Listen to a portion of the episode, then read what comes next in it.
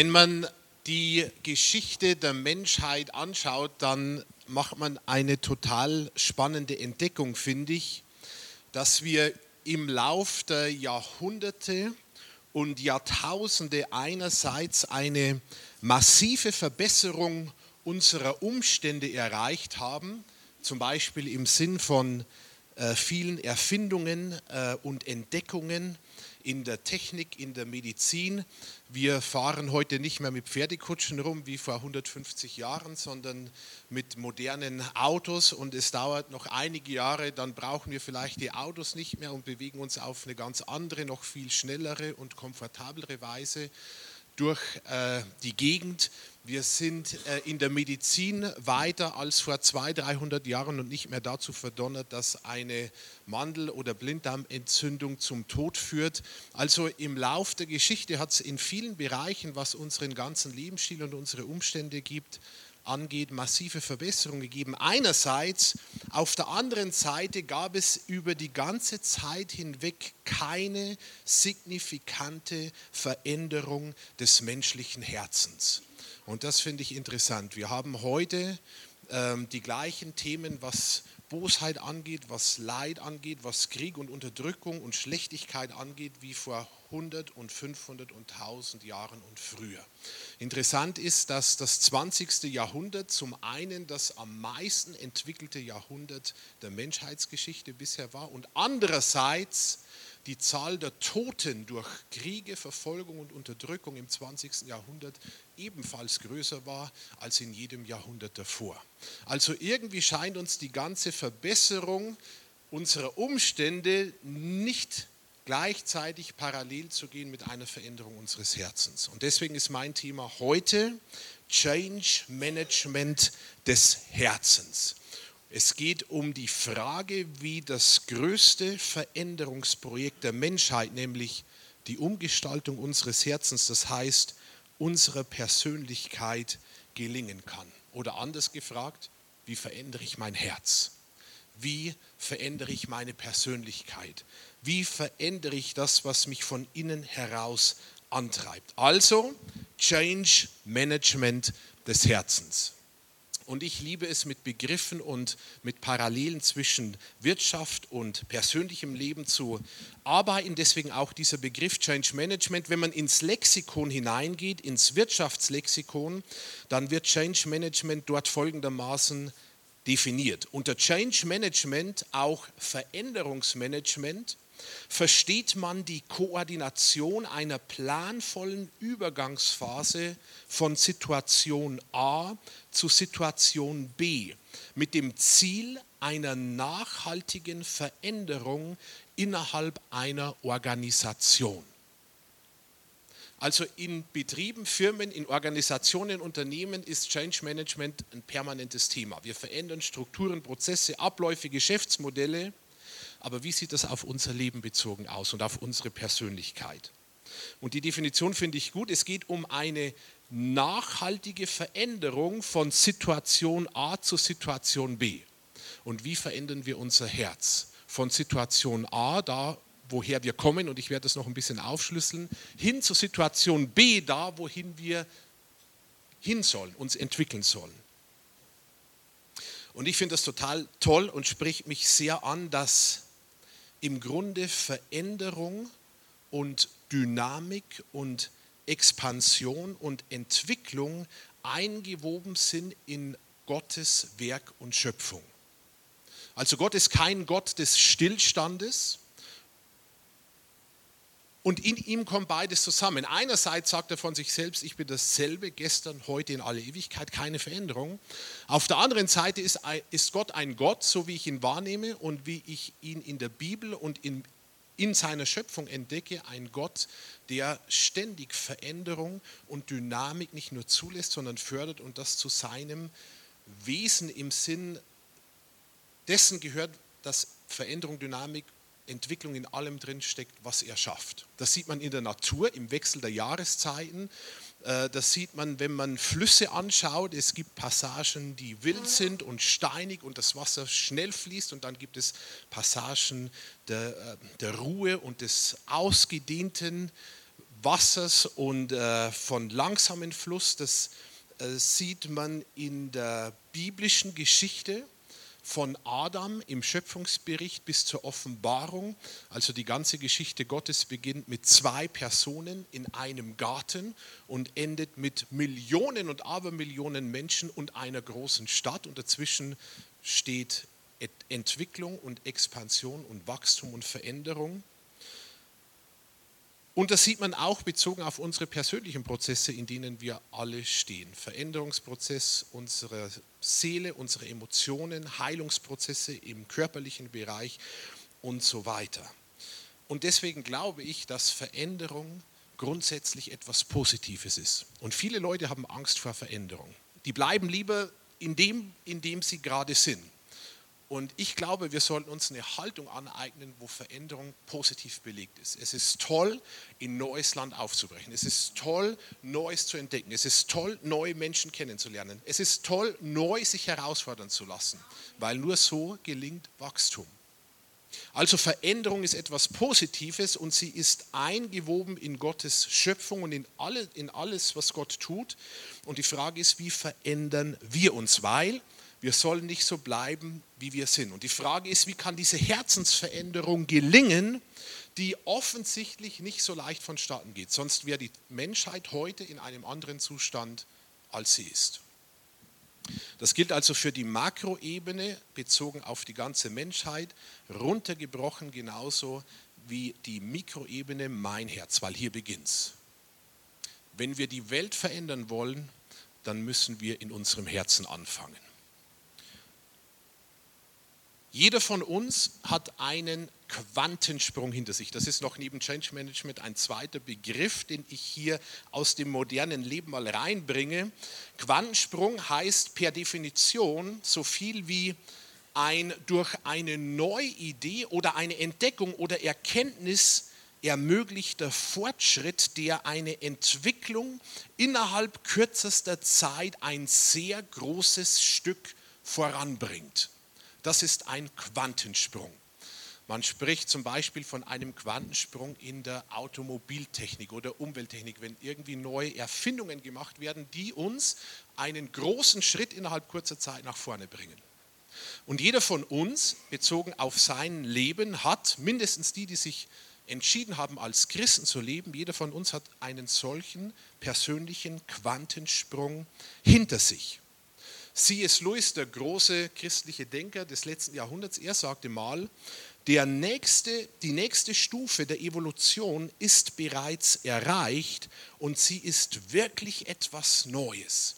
Der Schritt vom Geschöpf Gottes zum Kind Gottes. Also jeder Mensch ist ein Geschöpf Gottes mit der Entscheidung für Jesus Christus und sein Leben als Christ zu leben und Gott anzuvertrauen, werden wir vom Geschöpf Gottes zum Kind Gottes. Und das ist dieser entscheidende Quantensprung, den jeder, der diese Entscheidung getroffen hat, schon hinter sich hat.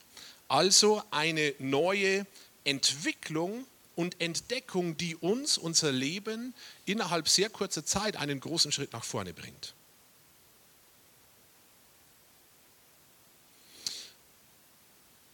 Und dieses Thema Change Management, Veränderung des Herzens, baue ich heute auf auf einem total faszinierenden, in meinen Augen mindestens Kapitel aus einem faszinierenden Brief der Bibel, nämlich Römer 8, achtes Kapitel des Römerbriefes. Ich beginne trotzdem mit einem Vers von Petrus aus dem 1. Petrus 2,9, weil er diesen Quantensprung äh, sehr gut beschreibt, mit den Worten, dass wir von Gott her berufen wurden, von der Finsternis ins Licht. Das ist dieser Quantensprung. Von der Finsternis ins Licht. Das gleiche betont Jesus in seinem Gespräch mit Nikodemus, als er zu Nikodemus sagt, dass jeder, der sich in seinem Tun nach dem Bösen ausrichtet oder vom Bösen leiten lässt, in der Finsternis sich bewegt und jeder, der in seinem Tun sich nach der Wahrheit ausrichtet, ins Licht kommt. An ganz vielen Stellen haben wir den Vergleich von der Finsternis ins Licht. Das ist dieser Quantensprung, den wir gehen können und den viele von uns hinter sich haben.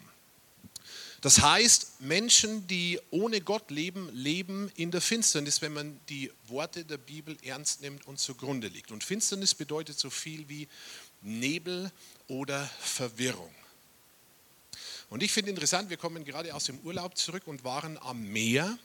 Und in jedem Hafenstädtchen, in jedem Hafen gibt es mindestens einen kleinen Leuchtturm, der bei Nacht oder bei Nebel Lichtsignale aussendet, damit was passiert, Schiffe und Boote, die sich auf dem Meer draußen bewegen, damit sie eine Orientierung haben, wo der sichere Hafen ist und wo Gefahr droht. Und deswegen glaube ich, dass der Mensch grundsätzlich Orientierungspunkte braucht und Leitplanken braucht und eine Wahrheit braucht, an der wir uns ausrichten. Und die Tendenz, dass wir keine absoluten Wahrheiten mehr zulassen, äh, zum Crash führen muss, weil wir in der Verwirrung landen und die Verwirrung zum Crash führt. Und so wie die Schiffe ihre Leuchttürme brauchen, braucht der Mensch seine Leuchttürme. Und die Frage wäre mal an sich selbst gerichtet, was sind eigentlich meine Leuchttürme? Was ist meine Wahrheit? Was sind meine Orientierungspunkte? Was sind meine Leitplanken, an denen ich mich ausrichte und innerhalb derer ich mich bewege? Was ist der objektive Maßstab für mein Leben? Also wir haben die Finsternis auf der einen Seite, das Licht auf der anderen Seite und es geht um einen Change, um eine Veränderung, einen Quantensprung von der Finsternis ins Licht. Und dieser Quantensprung hat zunächst mit einer Entscheidung zu tun, mit dieser Entscheidung für Christus. Petrus macht das deutlich an dieser Stelle, 1. Petrus 2.9, und er spannt damit einen Bogen ganz an den Anfang von Gottes Geschichte mit der Welt und mit der Menschheit, nämlich in die Schöpfungsgeschichte hinein. Weil die Frage ist, woher kommt die Finsternis überhaupt, wenn Gott an sich nur Licht ist und alles, was er geschaffen hat, gut ist? Also Petrus spannt einen Bogen mit dieser Aussage von der Finsternis ins Licht sind wir versetzt an den Anfang unserer Geschichte hinein in den Schöpfungsbericht der Bibel, wo wir lesen und feststellen können, dass im Grunde alles gut und vollkommen in einer sehr guten Schöpfungsordnung von Gott geschaffen wurde. Es war der integre Zustand. Integrität bedeutet so viel wie vollkommen, unverletzt, im Grunde exzellent, perfekt. In dem Sinn war alles geschaffen, wie es vom Schöpfer her gedacht war. Und dann kam die Finsternis in diese perfekte Schöpfungsordnung und in diesen Schöpfungszustand hinein im Sinn der Sünde. Und wir haben darüber schon gesprochen, dass Sünde viel, viel mehr ist, als sich nur schlecht zu verhalten oder Böses zu tun oder Böses zu sagen, das sind im Endeffekt die äußersten, harmlosesten Ausläufer der Sünde. Im Grunde geht es nochmal um eine ganz andere Ebene. Ravi Zacharias sagt, Sin is violation of purpose, was übersetzt so viel bedeutet wie Sünde ist eine Veränderung des ursprünglichen Zustandes und der ursprünglichen Idee. Und Rod Dreher, er schreibt in seinem Buch The Benedict Option, dass immer dann, wenn wir nicht oder wenn die Schöpfung nicht oder ein Teil der Schöpfung nicht in einer perfekten Harmonie mit dem Willen Gottes ist, immer dann ist Sünde. Also es geht um unseren grundsätzlichen Zustand, der weit über unser Tun und Reden hinausreicht und all unser Verhalten und unser Sein beeinflusst und verursacht. Und durch Jesus, und das ist in Kurzform ja das Evangelium und die frohe Botschaft und die gute Nachricht zusammengefasst, durch Jesus können wir, kann der Mensch zurück in seinen originalen Zustand, zurück in diese Schöpfungsordnung, zurück in eine Wiederherstellung dessen, was ursprünglich gut gedacht und gut geschaffen war. Und deswegen kam Jesus nicht nur, um uns zu erretten, das ist ein Teil seiner Mission gewesen, aber längst nicht alles, sondern er kam, um die Schöpfungsordnung Gottes wiederherzustellen. Und das ist nochmal eine ganz andere Dimension. Und da ist Errettung ein Teil davon, aber sie hört überhaupt nicht damit auf, diese Geschichte, die Jesus und Gott mit uns schreiben möchte, sondern es geht im Endeffekt darum, dass am Schluss alles wieder zurück ähm, entwickelt wird und zurückgeheilt wird und zurück wiederhergestellt wird, wie sich Gott das gedacht hat und wie er es ursprünglich geschaffen hat. Und das beginnt jetzt schon in uns, womit wir wieder beim Herzen wären. Und das endet am Ende unserer Geschichte mit der ganzen Schöpfung und Schöpfungsordnung. Und wir sind in unserer Zeit und an unserem Platz heute ein kleiner, jeder von uns kleiner, aber sehr wertvoller Baustein in Gottes großer Geschichte mit seiner Welt und mit seiner Schöpfung. Und das ist im Grunde das große Bild, in dem wir uns bewegen. So, und jetzt sind wir durch Jesus, diesen Quantensprung, den ich beschrieben habe, einen ganz großen Schritt zurück in dieser Schöpfungsordnung und gleichzeitig bewegen wir uns in einem massiven Spannungsfeld zwischen zwei Polen. Und ich habe die schon genannt. Diese zwei Pole sind Finsternis und Licht. Und in diesem Spannungsfeld bewegt sich jeder von uns.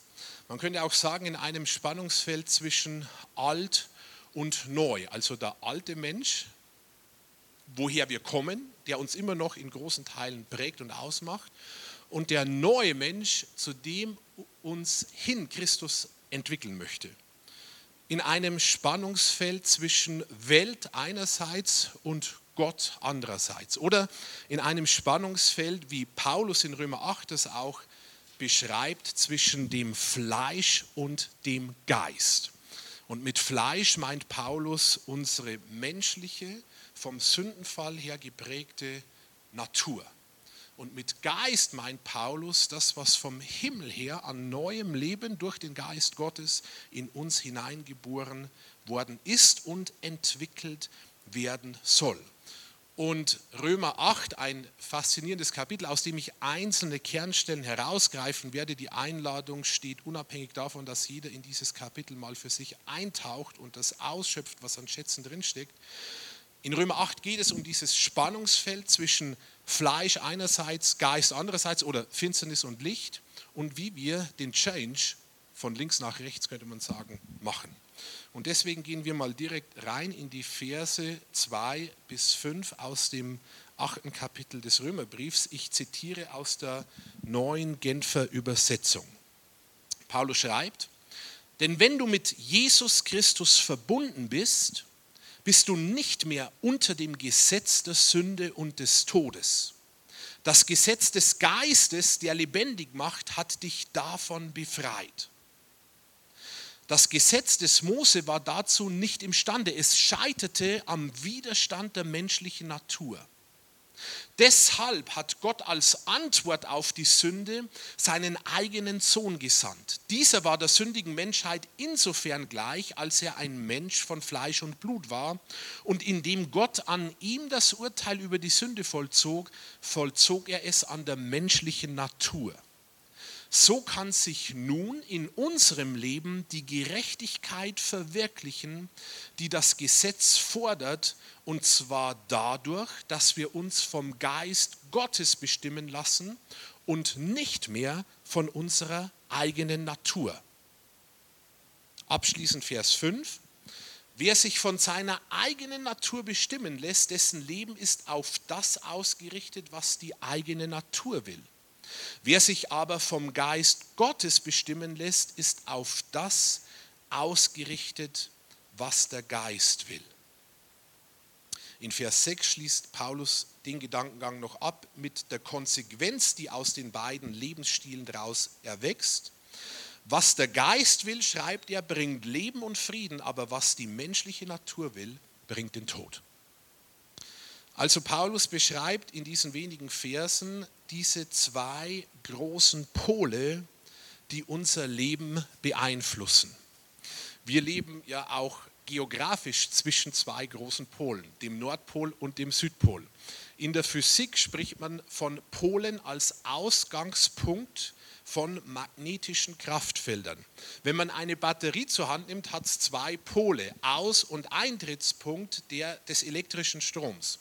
Und so bewegen auch wir uns bewusst oder unbewusst zwischen zwei Polen, dem Einfluss des Himmels, könnte man sagen, und dem Einfluss der Welt. Nicht im Sinn Welt von Schöpfung, das ist Gottes Werk, gehört ihm, ist gut gemacht, sondern Welt im Sinn eines Geistes, der sich gegen Gott richtet. Einer Lebensweise, die sich gegen Gott richtet, einer Rebellion, die gegen Gott aufsteht. Und jeder von uns, jeder Mensch ist diesem Spannungsfeld ausgesetzt, bewegt sich darin und entscheidet zu einem großen Teil, auf welche Seite er sich schlägt. Das ist das Interessante. Wir sind keine Opfer, sondern wir haben ein hohes Maß an Eigenverantwortung und bestimmen in einem hohen Maß, ob wir mehr zum einen oder zum anderen Pol hin leben. Deswegen spricht der Theologe und Ethiker Helmut Thielicke von zwei Kraftfeldern, aus denen wir wahlweise leben. Und eine Betonung von mir liegt auf wahlweise, nämlich dem Kraftfeld des Todes oder dem Kraftfeld des Lebens. Und jeder von uns entscheidet vor allem selbst, aus welchem Kraftfeld er leben möchte. Das Kraftfeld des Todes wäre gleichzusetzen mit aus dem Fleisch leben oder aus und in der Sünde leben mit der Konsequenz Sterben und Tod. Versus Kraftfeld des Lebens aus dem Geist leben und in Gottes Gerechtigkeit leben und aus ihr heraus leben mit der Konsequenz leben. Und jetzt wäre es mal interessant, einige Begrifflichkeiten zu sammeln, die sowohl für das eine oder für das andere stehen. Also was bedeutet das eigentlich, aus dem Fleisch zu leben und was heißt es, aus dem Geist zu leben? Das muss geklärt werden. Was wären Eigenschaften des Fleisches? Fallen euch einige Begriffe ein? Neid, Habgier, sehr gut. Selbstmitleid, Eifersucht, Stolz. Ein Begriff hier noch Angst. Also das sind einige Eigenschaften oder Merkmale oder Auswüchse für aus dem Fleisch leben. Die Haltung, ich komme zu kurz, ist aus dem Fleisch leben. Ähm, was wäre das geistliche, das lebendige Pendant, das Gegenteil? Eine innerliche Entspannung und eine Gelassenheit, nicht zu kurz zu kommen.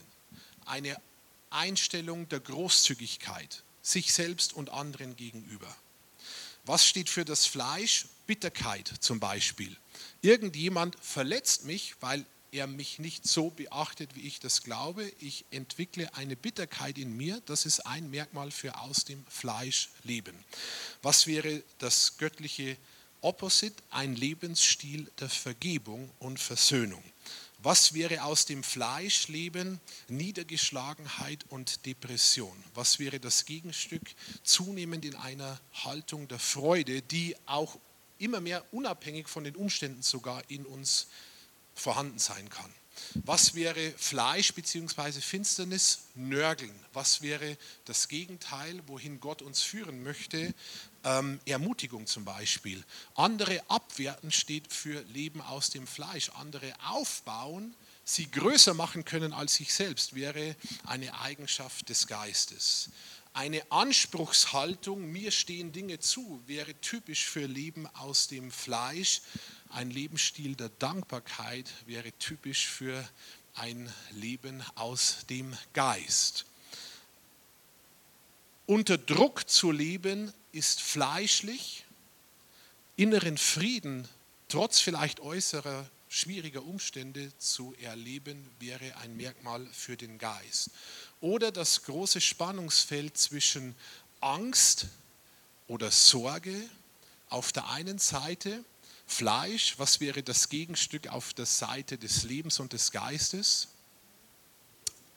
Zuversicht oder noch tiefer gedacht, Vertrauen. Vertrauen ist, ist das Wort, genau. Auf das wollte ich hinaus.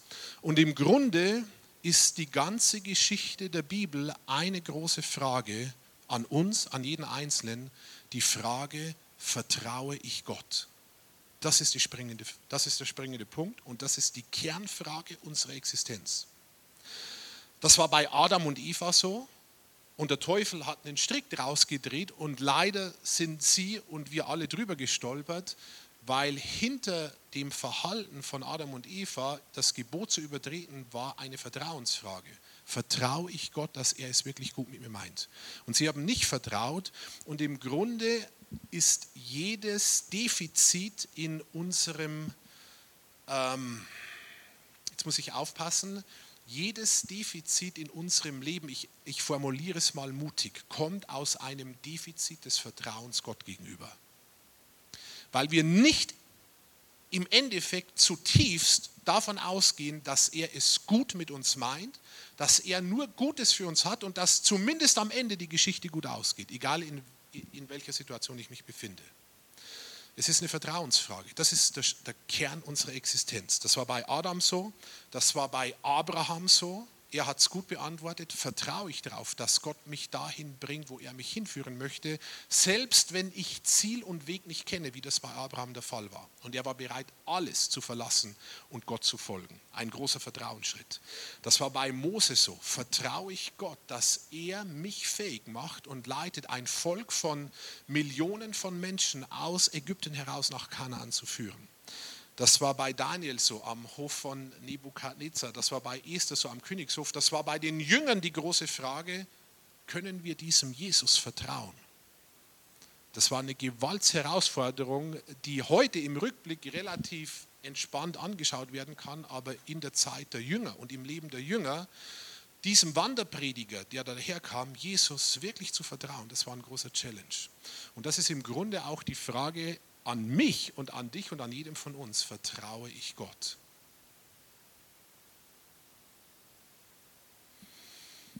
Und dieses Vertrauen, das sollte in uns wachsen und Vertrauen ist immer ein Beziehungsthema und je tiefer und intimer unsere, in dem Fall Gottes Beziehung wird, desto mehr werden wir ihm vertrauen können. Also das sind einige Beispiele gewesen. Die Liste ließe sich fortsetzen zwischen Fleisch und Geist, zwischen Finsternis und Licht. Und jeder von uns entscheidet, ich wiederhole mich, auf welcher Seite er steht. Das heißt, immer dann, wenn wir in Bitterkeit sind, in Depression, in Nörgeln, in Abwerten, in einer Anspruchshaltung, in Druck, in Angst, in Kritik, in einer Haltung von ich komme zu kurz, leben wir, um bei Thielicke zu bleiben, aus dem Tod heraus und je mehr wir in Entspannung und Vergebung und Versöhnung und Freude und Ermutigung und Dankbarkeit und Frieden und Vertrauen hineinkommen, desto mehr wechseln wir in dieses Kraftfeld des Lebens. Nochmal die Frage, wer entscheidet? Ich, jeder von uns, ich entscheide das. Und was kann ich tun, wenn ich feststelle, dass ich mich in einem Bereich im Kraftfeld des Todes bewege? Was kann ich tun? Ich kann mich entscheiden, aus diesem Kraftfeld herauszutreten ins Licht, ins Leben hinein. Und das ist Buße und das ist Veränderung und das ist ein Entscheidungsschritt, den wir gehen können. Und wenn ich am Morgen aufwache und niedergeschlagen bin und meine Emotionen unten sind und ich Angst vor dem Tag habe und äh, Sorge habe, dann kann ich entweder in diesem Kraftfeld des Todes bleiben oder ich kann mich entscheiden, und das hat zunächst nichts mit unseren Emotionen zu tun, sondern mit dem Willen, ich kann mich entscheiden, herauszutreten und sagen, ich entscheide mich, Vater, deinem Wort zu vertrauen. Deine Gnade ist heute neu. Es ist ein guter Tag. Du hast gute Dinge vorbereitet. Ich bin gespannt, Neues zu entdecken. Wir gehen auf einen Raubzug im positiven Sinn, also Gott und ich. Mit meinem Gott kann ich worüber springen? Über Mauern springen. Und ich bewege mich ins Kraftfeld des Lebens hinein. So geht's. In jedem Detail unseres Lebens. Das ist Change Management des Herzens, aber dazu brauchen wir Unterstützung von oben. Und diesen Schlüssel der Unterstützung von oben beschreibt Paulus in Römer 8 mit dem Geist Gottes, der uns gegeben ist. Und ich habe jetzt vor, im zweiten Teil der Predigt drei Anmerkungen zu machen und abschließend auf drei Gedanken einzugehen, die ich für wichtig halte. Anmerkung Nummer eins das Gesetz Gottes im alten Bund war gut und ist gut, weil es von Gott kommt, aber die menschliche Natur ist böse und deswegen sind Gesetz und Mensch nicht kompatibel. Und deswegen konnte es nicht funktionieren, dass das Volk Israel die Gebote Gottes hält. Paulus schreibt an anderer Stelle, dass nicht das Gesetz schlecht ist, sondern das Gesetz gut ist. Und das Problem liegt in der nicht-Kompatibilität zwischen Gottes Wesen und Anspruch einerseits und unserer Natur andererseits. Und kein Mensch schafft es, diese Brücke aus eigener Kraft zu bauen und diesen Graben zu überspringen.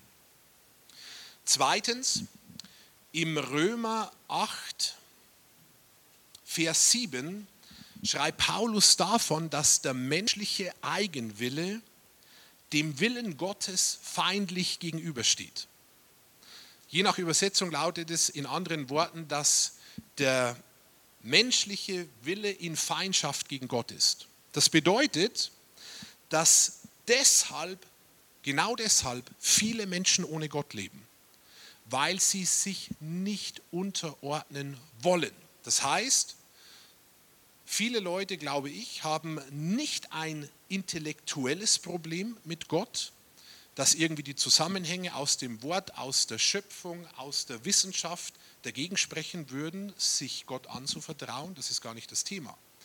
Viele haben auch kein emotionales Problem, manche schon, das braucht dann Heilung, äh, was das Vaterbild angeht, sondern die meisten Menschen haben ein Willensproblem. Sie wollen sich nicht unterordnen. Und deswegen steht das christliche Menschenbild und die Botschaft der Bibel so singulär im Raum gegenüber allen anderen Weltanschauungen und Philosophien, weil es die größten Konsequenzen für unser Leben bedeutet. Weil wenn das stimmt, dass es Gott gibt als Schöpfer, dass es Jesus gibt, den Heiligen Geist, dass seine Botschaft, die Botschaft der Bibel wahr ist, dann kann ich nicht weiterleben wie bisher, sondern dann braucht es einen grundsätzlichen Quantensprung, Herrschaftswechsel in meinem Leben. Das bedeutet, ich muss selbst vom Thron meines Lebens herabsteigen, dass bildlich gesprochen Gott darauf Platz nimmt. Und das will nicht jeder. Und da liegt das Problem, dass der menschliche Eigenwille dem Willen Gottes feindlich gegenübersteht. Gedanke Nummer drei, was machen wir jetzt mit dem ganzen Dilemma? Jetzt kommt der Lösungsweg. Der große Unterschied, der große Unterschied, und das ist die Botschaft von Römer 8, liegt darin, dass der Geist Gottes jetzt in uns ist. Oder potenziell, wer ihn noch nicht hat, in uns sein kann. Und deswegen gehen wir mal wörtlich in Römer 8.11 hinein. Dort schreibt Paulus, NGÜ, Neue Genfer Übersetzung, ich komme dann gleich noch zu einer anderen Übersetzung. Nun ist ja der Geist, der in euch wohnt, der Geist dessen, der Jesus von den Toten auferweckt hat. Und weil Gott Christus von den Toten auferweckt hat, wird er auch euren sterblichen Körper durch seinen Geist lebendig machen, durch den Geist, der in euch wohnt. Welcher Geist wohnt in uns? Der Geist, der Geist Gottes, der Christus aus den Toten lebendig gemacht hat. Das ist eine gewaltige Dimension, das muss man sich mal auf der Zunge zergehen lassen, was das bedeutet. So, und jetzt gehe ich noch, weil es eine sehr gute ergänzende, erklärende Übersetzung ist, in eine Übersetzung des Römerbriefes von Manfred Roth, ein Schweizer Theologe, hinein, der sehr eng am griechischen Grundtext das Ganze übersetzt und auch sehr fein unterscheidet zwischen verschiedenen griechischen Begrifflichkeiten, die in vielen deutschen Übersetzungen als Synonyme behandelt werden. Und durch seine Übersetzung wird an der einen oder anderen Stelle nochmal eine feine, aber wichtige Nuance deutlich, was Paulus eigentlich meint.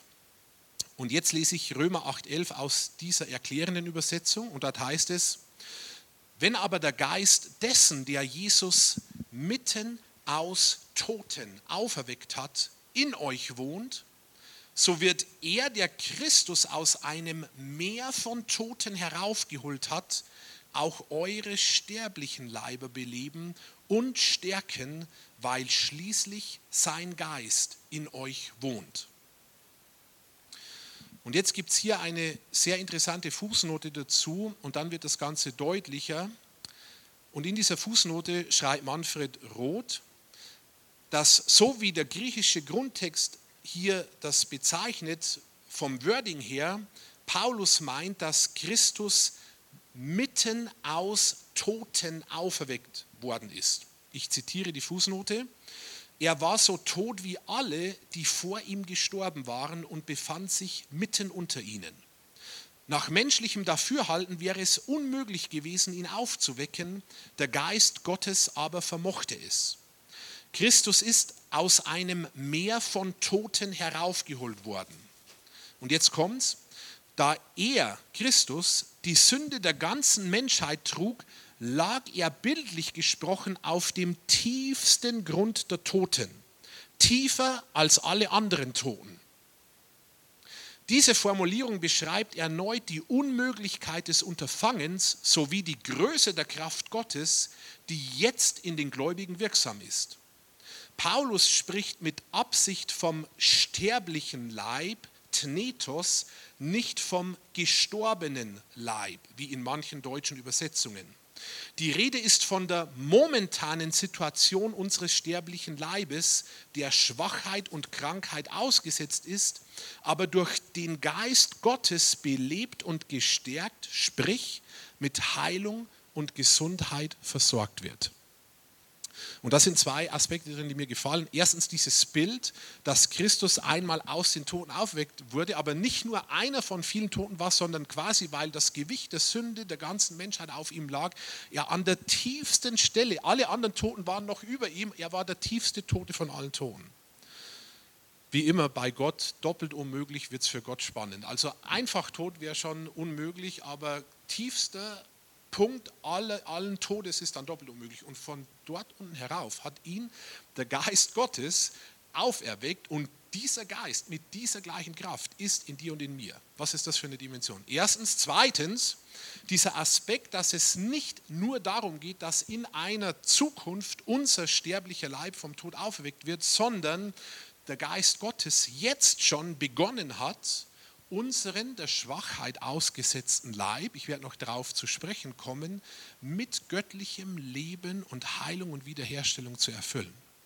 Und da ist beides zusammen. Wir sind einmal, ich komme noch drauf, Schwachheit und Leiden ausgesetzt, das ist Realität. Und gleichzeitig beginnt Gott schon jetzt, nicht erst dann, wenn wir gestorben sind und an irgendeinem Tag auferweckt werden, er beginnt schon jetzt mit seiner Kraft durch seinen Geist in uns dieses neue Leben hervorzubringen.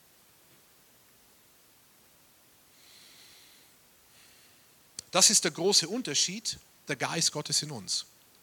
Und dieser Geist macht den ganzen Unterschied. In der ganzen Geschichte der Bibel. Ich gehe nicht auf Details ein, ich habe über die Apostelgeschichte gepredigt und es ist faszinierend. Es ist eigentlich die Heilige Geistgeschichte, nicht die Apostelgeschichte.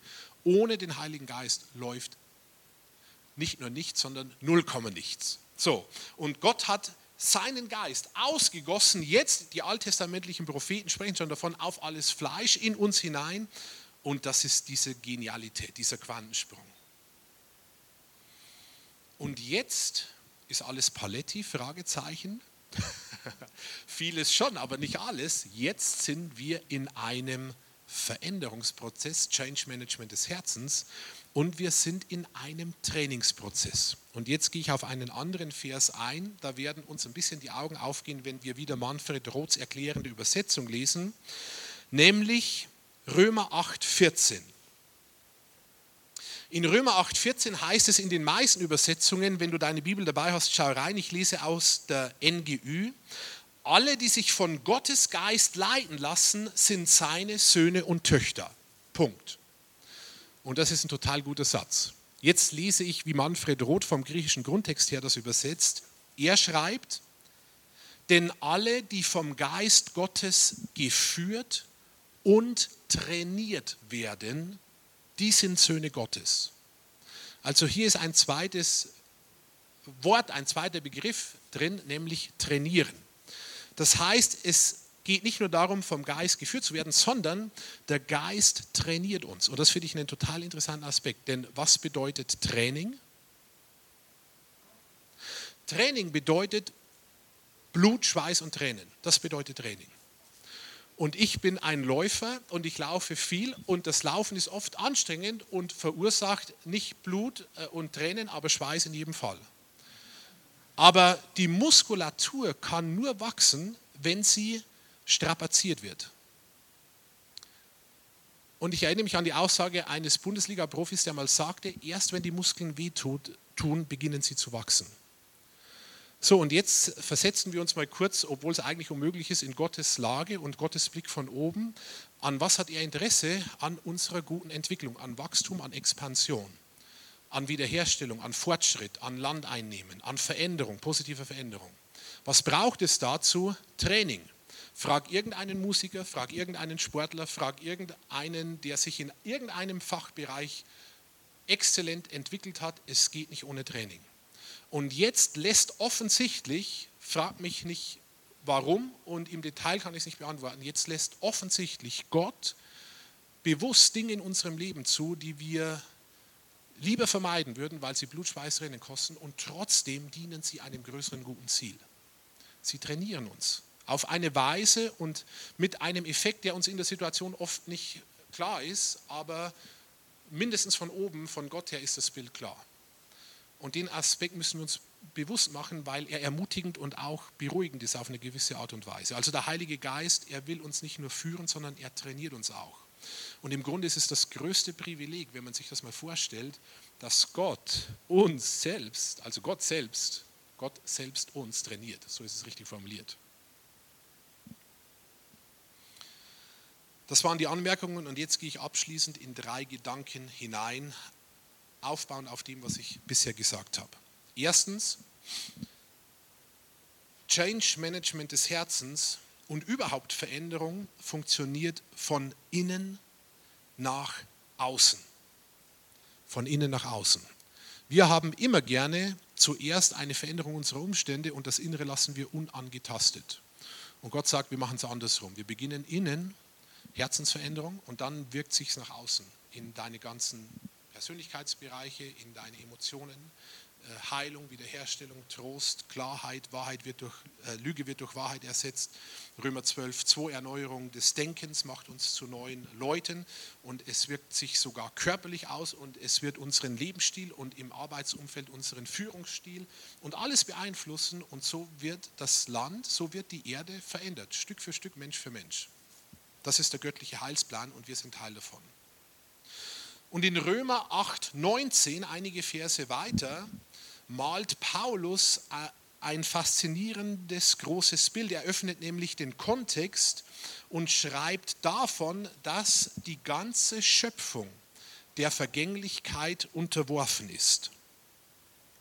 Wenn man in Römer 8, 19 hineingeht, dann äh, beginnt Paulus dort, indem er sagt, ja, die gesamte Schöpfung wartet sehnsüchtig darauf, dass die Kinder Gottes in ihrer ganzen Herrlichkeit sichtbar werden. Denn, Vers 20, die Schöpfung ist der Vergänglichkeit unterworfen, allerdings ohne etwas dafür zu können. Und dann geht es weiter. Was interessant ist, ist, dass Paulus, und das ist für uns wichtig, das große Bild malt. Er bleibt nicht bei unserem persönlichen Leben stehen, sondern er sagt, durch den Sündenfall ist die ganze Schöpfung, das heißt die Natur, das Klima, die ganzen Tiere, alles, was mitgeschaffen wurde, das Universum ist mit unter die Sünde gekommen, in eine Schieflage gekommen, Violation of Purpose und der Vergänglichkeit unterworfen. Und jetzt gibt es einen großen Unterschied. Wir können was dafür, aber die Schöpfung kann nichts dafür. Die Schöpfung wurde der Vergänglichkeit unterworfen, ohne dass sie das wollte und ohne dass sie etwas dafür kann. Wer hat es verbockt? Der Mensch hat es verbockt. Adam und Eva in dem Fall. Weil Adam und Eva gesetzt waren als Oberhaupt, als Verwalter, als Manager der Schöpfung. Und deswegen kam die ganze Schöpfung mit unter diese Sündhaftigkeit. Das ist übrigens, Seitenbemerkung, ein Grund, ein ganz großer Grund, warum wir all das Leiden und die Schieflagen in der Welt haben. Nicht, weil Gott schlecht ist und das nicht ändert, sondern weil es eine Partnerschaft gibt zwischen Gott und Mensch und wir als Manager hier positioniert sind und schlechtes Management bringt schlechte Ergebnisse. Gutes Management bringt gute Ergebnisse. Deswegen sind Manager mal grundsätzlich total gut und äh, willkommen. Sie müssen ihren Job gut machen. Das gilt in der Wirtschaft genauso wie in der Politik, in jedem Bereich. Und das gilt vor allem für wen? Wisst ihr, für wen vor allem? Für dich und für mich, genau. Und jetzt wartet, schreibt Paulus, das ist ein total interessanter Gedanke, die ganze Schöpfung wartet genauso wie wir eigentlich drauf, dass sie wiederhergestellt wird. Und ich glaube, das ist jetzt eine These, ein bisschen eine steile These, aber mich fasziniert das Thema. Ich glaube, dass Tiere irgendwie etwas in sich eingepflanzt haben, dass sie wissen, eines Tages kommen auch wir zurück in diese ganzheitliche Schöpfungsordnung. Deswegen liegt es für mich total auf der Hand, dass es äh, im Himmel, um mal plakativ bei diesem Begriff zu bleiben, in der wiederhergestellten Schöpfungsordnung natürlich all das gibt, was wir heute auch an Natur- und Tierleben genießen, nur halt unverdorben.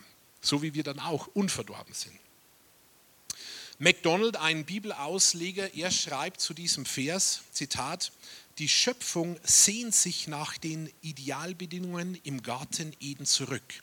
Sie erinnert sich an die Katastrophe, die durch den Eintritt der Sünde in diese Welt hereinbrach. Als Adam sündigte, betraf seine Übertretung nicht nur die Menschheit, sondern die gesamte Schöpfung. Der Erdboden ist verflucht, viele wilde Tiere sterben eines gewaltsamen Todes, Krankheiten suchen Vögel und Säugetiere genauso heim wie Fische und Reptilien. Die Folgen der Erbsünde sind wie Schockwellen durch die ganze Schöpfung gegangen. Was hat das mit uns zu tun? Sehr viel. Das Fazit aus diesen Versen ist nämlich, wir leben in einer seufzenden, weinenden und leidenden Welt und die Gläubigen sind davon nicht ausgenommen. Ausrufezeichen. Und wer glaubt, dass mit einer Entscheidung für Christus alles happy clappy ist, der hat sich geschnitten. Und deswegen sagt der von mir sehr geschätzte Dr. Siegfried Buchholz immer, Christen sind nicht besser, aber sie sind besser dran, weil die Ausgangssituation eine andere ist, die Ausgangsbasis, weil wir einen Quantensprung hinter uns haben von der Finsternis ins Licht und weil wir jetzt den Geist Gottes in uns haben. Also Veränderung geschieht von innen nach außen und im Endeffekt wird am Ende nicht nur wir, sondern die ganze Schöpfungsordnung wiederhergestellt. Das heißt mit anderen Worten, wir sind, jetzt kommt ein Widerspruch zuerst, aber der löst sich auf, wir sind voll erlöst und doch noch nicht ganz erlöst. Ich liebe das total, mit solchen Sätzen zu arbeiten. Wir sind voll erlöst und doch noch nicht ganz erlöst. Was meine ich damit? Wir haben volle Sohnschaft, volle Annahme, volle Gnade, volle Vergebung, volle Errettung, voll erlöst. Es gibt nichts, was zum Erlösungswerk Christi hinzugefügt werden müsste. Und gleichzeitig bewegen wir uns noch in vielen Spannungsfeldern. Ich habe einige zitiert. Es gibt viele offene Fragen, warum Gott dieses und jenes tatsächlich oder vermeintlich zulässt. Und die Erlösung des Leibes, und das macht Paulus total deutlich in Römer 8, die Erlösung des Leibes steht noch aus. Römer 8, 24. Warum ist dieser Punkt so wichtig? Weil er uns entspannt in dem Sinn, er ist ernüchternd und befreiend gleichzeitig, weil er uns entspannt in dem Sinn, dass körperliches Leiden und Krankheit und Schieflagen äh, nicht von Gott sind und auch nicht ideal sind und auch von Gott für uns nicht gewollt sind und wir sollen auch nicht drin stehen bleiben, aber trotzdem sind sie in einer gewissen Weise Realität unseres Lebens. Und gleichzeitig wirkt Gott trotzdem in allem. Und das ist das Ermutigende. Also, Gedanke Nummer eins, Veränderung geschieht von innen nach außen. Gedanke Nummer zwei, diese Veränderung ist ein Prozess, der Zeit braucht und unser aktives Mitwirken. Und das habe ich vorhin schon angesprochen. Es geht um eine Wahrnehmung unserer Eigenverantwortung. In Römer 8:13 schreibt Paulus, wenn ihr euer Leben von eurer eigenen Natur bestimmen lasst, müsst ihr sterben. Doch wenn ihr in der Kraft von Gottes Geist die alten Verhaltensweisen tötet, werdet ihr leben. Wie geschieht Change Management des Herzens? Indem wir durch Gottes Geist die alten Verhaltensweisen töten. Gegenfrage, wenn wir unsere alten Verhaltensweisen nicht töten, wie geht es dann weiter? Im Fleisch und im Tod. Nicht im, nicht im Sinn des Todes von Ewigkeit, wenn wir Jesus haben, Gott sei Dank sind wir errettet, aber wir werden nicht in das Potenzial hineinkommen, nicht das ausschöpfen, nicht dieser Lichtpunkt sein, den Gott eigentlich setzen möchte in seiner Schöpfung, dass nicht nur wir, sondern auch andere profitieren, der wir von Gott her sein sollen und deine Lebensqualität wird massiv leiden. Also wir sind gefordert, durch den Geist unsere alten Verhaltensweisen zu töten. Seid ihr damit einverstanden? Finde ich super, dann gehen wir ab jetzt sofort dran. Und immer dann, wenn ihr ein, einen Fleischpunkt in euch entdeckt, dann suhlen wir uns nicht im schönen Fleisch, sondern wir sagen sofort, da trete ich jetzt heraus. Und das ist ein Veränderungsprozess, der braucht der kostet vielleicht Blut, in jedem Fall Schweiß und Tränen. Geht nicht ohne Kraftaufwand. Von unserer Seite Die Konsequenz ist super. Was ist die Konsequenz? Leben im Geist, aus dem Geist, lebendig, gerecht, wiederhergestellt, zunehmend. Diese Lebensströme, diese Ströme lebendigen Wassers, von denen Jesus schon sprach, die können zunehmend dann aus uns herausfließen. Also es geht darum, dass wir immer wieder aktiv von der Finsternis ins Licht hineintreten. Und dritter und letzter abschließender Gedanke, am Ende wartet der Sieg. Am Ende wartet der Sieg. Römer 8:31, ein Vers, den wir total gerne zitieren. Was können wir jetzt noch sagen, schreibt Paulus, nachdem wir uns das alles vor Augen gehalten haben? Gott ist für uns, wer kann uns da noch etwas anhaben? Andere Übersetzung, wenn Gott für uns ist, wer sollte dann gegen uns sein? Und jetzt kommt noch eine bessere, weil noch erklärendere Übersetzung. Manfred Roth, ich greife wieder auf ihn zurück. Er schreibt Römer 8, 31. Welchen Schluss können wir aus diesen Wahrheiten ziehen? Wenn Gott für uns ist, wer sollte dann erfolgreich gegen uns auftreten? Und wieder baut er ein Wort ein, das einen feinen, aber wichtigen Unterschied macht. Nämlich das Wort, habt ihr es gemerkt? Erfolgreich. Weil wenn wir sagen, zu Ende gedacht, wenn Gott für mich ist, wer kann dann gegen mich sein? Also niemand, also niemand ist gegen mich, dann lügen wir uns eigentlich in die Tasche, weil es gibt ganz, eine ganze Menge an Kräften, Mächten, Gewalten, die gegen uns sind. Der Unterschied ist, dass sie zwar gegen uns sind, aber am Ende nicht erfolgreich gegen uns sind. Und das ist der springende Punkt. Also wenn Gott für uns ist, wer sollte dann erfolgreich gegen uns auftreten? Es werden temporär, punktuell, nicht, nicht zuerst Menschen, sondern Mächte und Gewalten und Einflüsse gegen uns auftreten. Und die Auswirkungen dieser Auftritte spüren wir alle mehr oder weniger in verschiedenen Lebensphasen an unserem Leib, in unserem Umfeld, in unserer Familie, in unserem Leben. Nur der Punkt ist der, Christen sind nicht besser, aber besser dran. Sie werden am Ende nicht erfolgreich sein. Wer ist erfolgreich? Das Leben und das Licht, weil Licht immer stärker ist als Finsternis. Und deswegen endet Paulus dieses achte Kapitel mit einer großen Ermutigung. Und ich finde, das ist ein passendes Schlusswort. Und deswegen möchte auch ich damit schließen. Am Ende wartet der Sieg. Die Geschichte geht gut aus mit seiner Schöpfung, mit der ganzen Welt, mit der Menschheit und mit mir persönlich im Hier und Heute und in meinem Leben. Und deswegen zum Abschluss zitiere ich Römer 8, 37 bis 39. Dort schreibt Paulus, und doch, und doch, also bei all dem, was wir besprochen haben, all den Herausforderungen, und doch, in all dem tragen wir einen überwältigenden Sieg davon, durch den, der uns so sehr geliebt hat. Ja, ich bin überzeugt, dass weder Tod noch Leben, weder Engel noch unsichtbare Mächte, weder gegenwärtiges noch zukünftiges noch gottfeindliche Kräfte, weder hohes noch tiefes noch sonst irgendetwas in der ganzen Schöpfung uns je von der Liebe Gottes trennen kann, die uns geschenkt ist in Jesus Christus, unserem Herrn. Amen.